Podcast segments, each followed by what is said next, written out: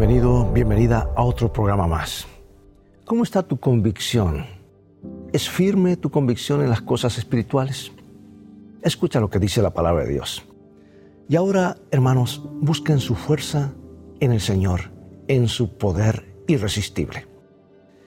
Martín Lutero creció en un mundo religioso que estaba básicamente aterrorizado de Dios. Los cristianos temían especialmente al purgatorio, donde se pensaba que las almas pasaban años limpiándose de todo pecado antes de entrar al cielo. Y a Lutero se le enseñó que se podían comprar indulgencias que garantizaban un tiempo más corto en el purgatorio.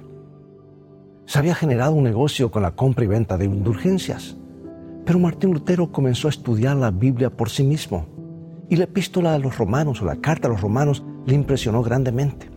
Aprendió de la gracia gratuita de Dios que justifica a los pecadores y Lutero concluyó que la misericordia de Dios no podría venderse ni comprarse. Se regocijó de que aunque todos han pecado y están lejos de la presencia gloriosa de Dios, pero Dios en su bondad y gratuitamente los hace justos mediante la liberación que realizó Cristo Jesús. Lutero podría haber seguido la corriente y vivido una vida tranquila como monje, pero su conciencia no le dejaba ver que la gracia de Dios fuera distorsionada tenía que tomar una posición y lo hizo. Estuvo solo ante Carlos V, el emperador, ante príncipes, señores y poderosos oficiales de la iglesia en la dieta de Worms. Y estos hombres demandaron que él públicamente renegase de sus enseñanzas.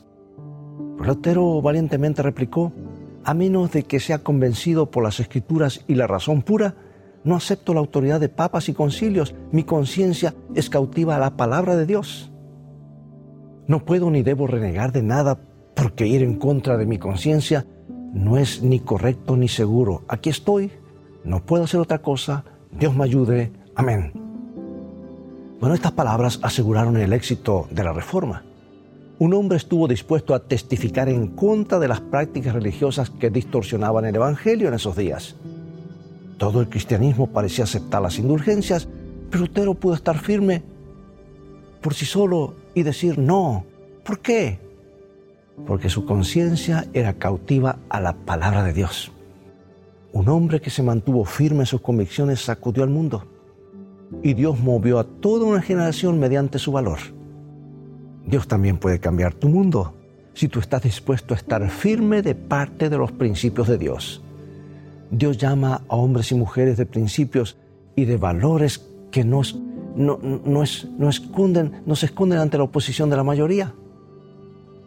Los que cambian al mundo para Dios saben en lo que creen, están firmes en sus creencias y las comparten por amor hacia aquel en quien creyeron. Dios te bendiga y recuerda, vamos en un camino, en este camino de la vida, en este viaje. Las cosas van a terminar bien si tienes a los principios de la Biblia como tu GPS y a Jesús como tu guía porque esa es una mejor manera de vivir.